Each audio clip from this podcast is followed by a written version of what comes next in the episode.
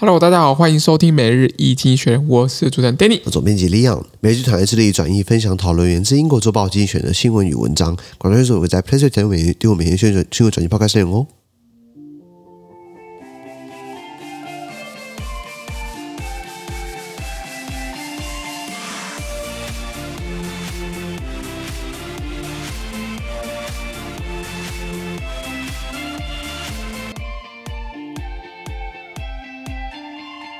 这边看到从技术新闻看到是十一月二十二号礼拜二的新闻。今天新闻出现在我们的 PressPlay 付费订阅是第一零五一 PO 里面哦。是的，一千零五十一 PO 里面那个一样。如果没参加付费订阅制的话，我帮你简单叙述今天发布新闻。全部内容马上马上有付费订阅制。OK，看这个新闻是 Oil Production Fit OPEC。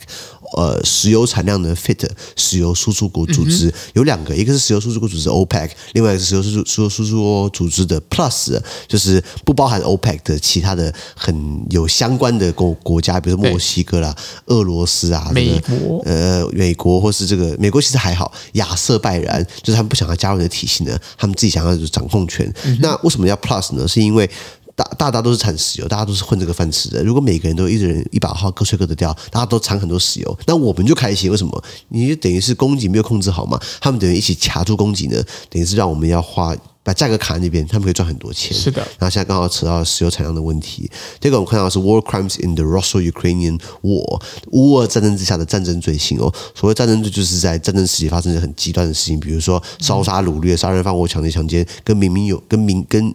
那个平民有关的，对，那这东西是要受罚的。比如说，在二战之后呢，就开出了纽伦堡审判，或是在日本的远东军事法庭这样的一个先例呢。是。那现在告诉你呢，在乌俄战争进行的时候呢，就已经确立了很多俄罗斯以及乌克兰都犯下了战争罪行哦。没错。在我们看到是 earthquake hit Indonesia's Java，地震袭击了印尼的爪哇岛。印尼是东南亚人口第一大国，有两亿七千万，快三亿人口。那有呃这个很多岛屿嘛，岛屿国家，它其中一个大岛就是爪哇岛。苏门答腊、泗水啦、万隆都是在爪哇岛。对，印尼三亿快三亿人口，就差不多就有一亿五千万住在整个爪哇。就现在发生了这个大海，就发生了这个地震。那我看到地震的话，我第一想到就是海啸嘛。一在二零零四年发生南洋海啸，就是就是在这附近发生，在苏门答腊发生的啦。对的。最后我们看到是 Iranians continue their lethal protest，伊朗人民持续继续他们的绝命抗议啊。这个自从今年九月两个月以来，这个 Mahsa Amini 这个女孩因为被道德警察抓去毒打。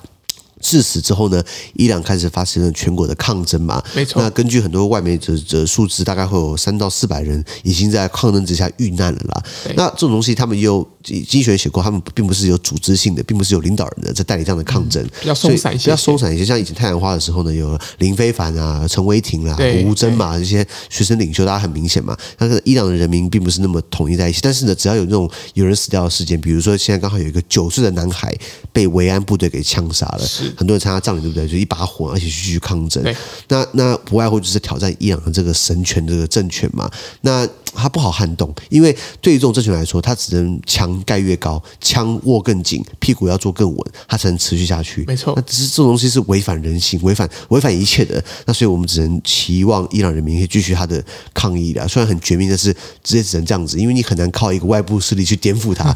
因为问题就把它颠覆之后，对不对？那那谁上去也不知道啊。就。还是会很麻烦，后续的话也是很麻烦。是啊，是啊。好，资讯都提供在每日一经济学人的 PressPlay 平台，也大家注意付费订阅支持我们喽。感谢收听，我们明天见，拜拜。拜拜。